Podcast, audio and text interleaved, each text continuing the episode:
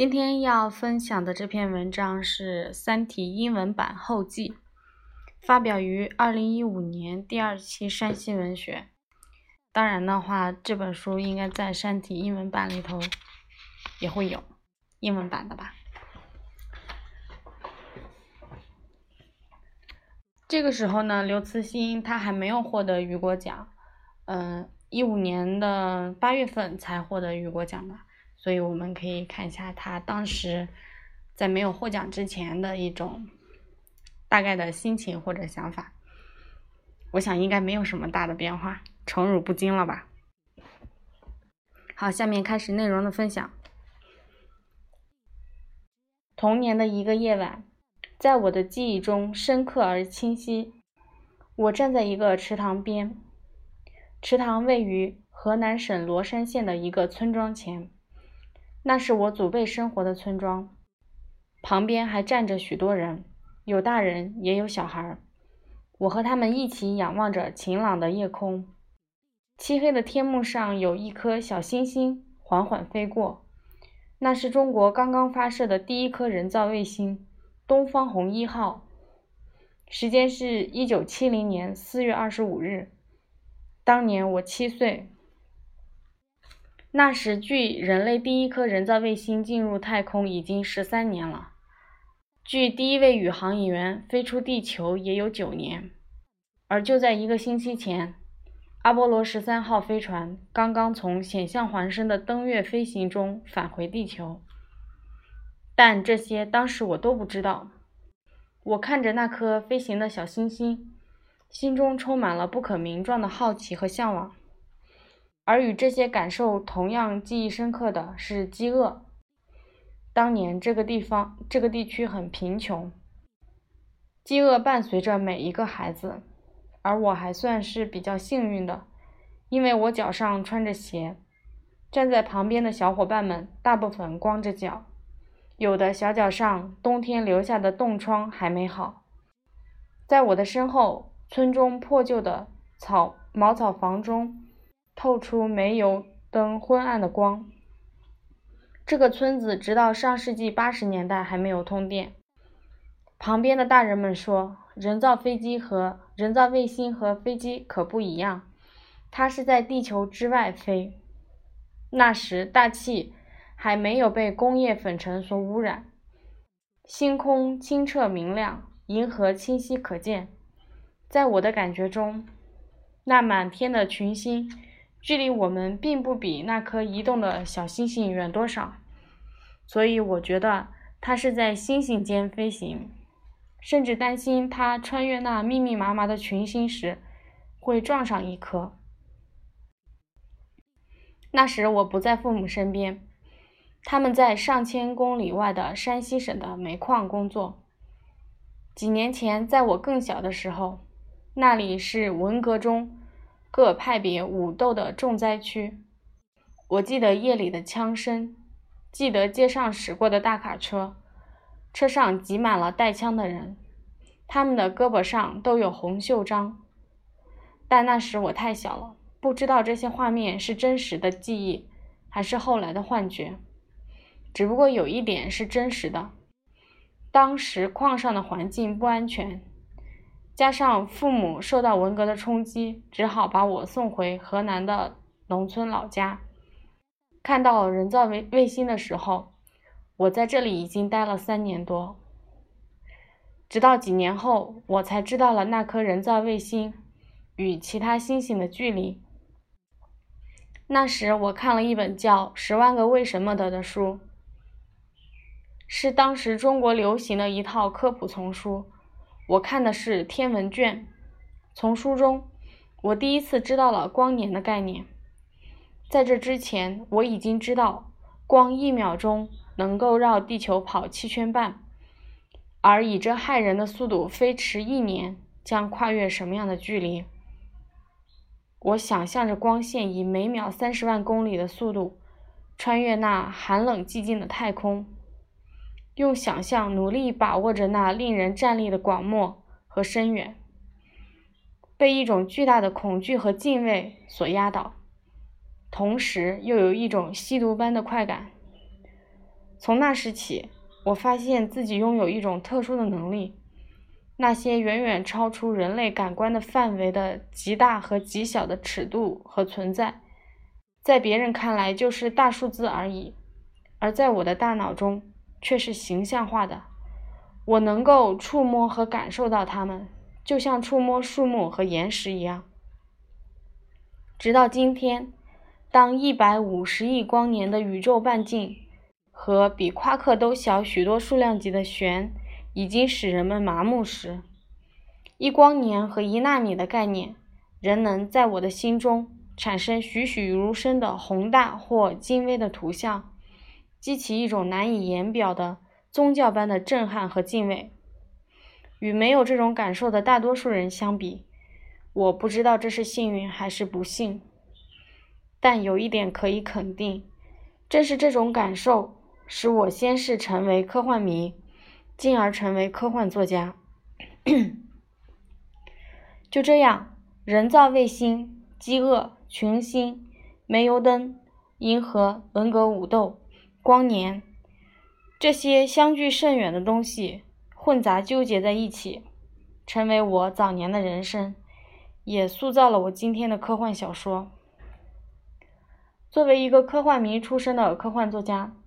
我写科幻小说的目的不是用它来隐喻和批判现实。我感觉科幻小说的最大魅力就是创造出众多的现实之外的想象世界。我一直认为，人类历史上最伟大、最美妙的故事，不是吟诵诗人唱出来的，也不是剧作家和作家写出来的，而是科学讲出来的。科学所讲的故事，其宏伟壮丽。曲折幽深、惊悚诡异、恐怖神秘，甚至多愁善感，都远超出文学的故事。只是这些伟大的故事被禁锢在冷酷的方程式中，一般人难以读懂。各民族和宗教的创世神话，与壮丽的宇宙大标大爆炸相比，都黯然失色。生命可从可复制的分子。直到智慧文明的三十三十多亿年漫长的进化史，其曲折与浪漫也是任何神话和史诗所无法比拟的。还有相对论诗一样的时空图景，量子力学诡异的微观世界，这些科幻讲述、这些科学讲述的神奇故事，都具有不可抗拒的吸引力。我只是通过科幻小说，用想象力创造出自己的世界，在那些世界中展现科学所揭示的大自然的诗意，讲述人与宇宙之间浪漫的传奇。但我不可能摆脱和脱离现实，逃离现实，就像无法摆脱自己的影子。现实在每个人身上都打上了不可磨灭的烙印。每个时代都给经历过它的人戴上了无形的精神枷锁，我也只能戴着镣铐跳舞。在科幻小说中，人类往往被当做一个整体来描述。在这本书中，这个叫人类的人面临灭顶之灾，他面对生存和死亡时所表现出来的一切，无疑都是以我所经历过的现实为基础的。科幻的奇妙之处在于，它能够提出某种世界设定，让现实中邪恶和黑暗的东西变成正义和光明的，反之亦然。这本书以及它的后两部，就是在试图做这种事情，指的是《三体》。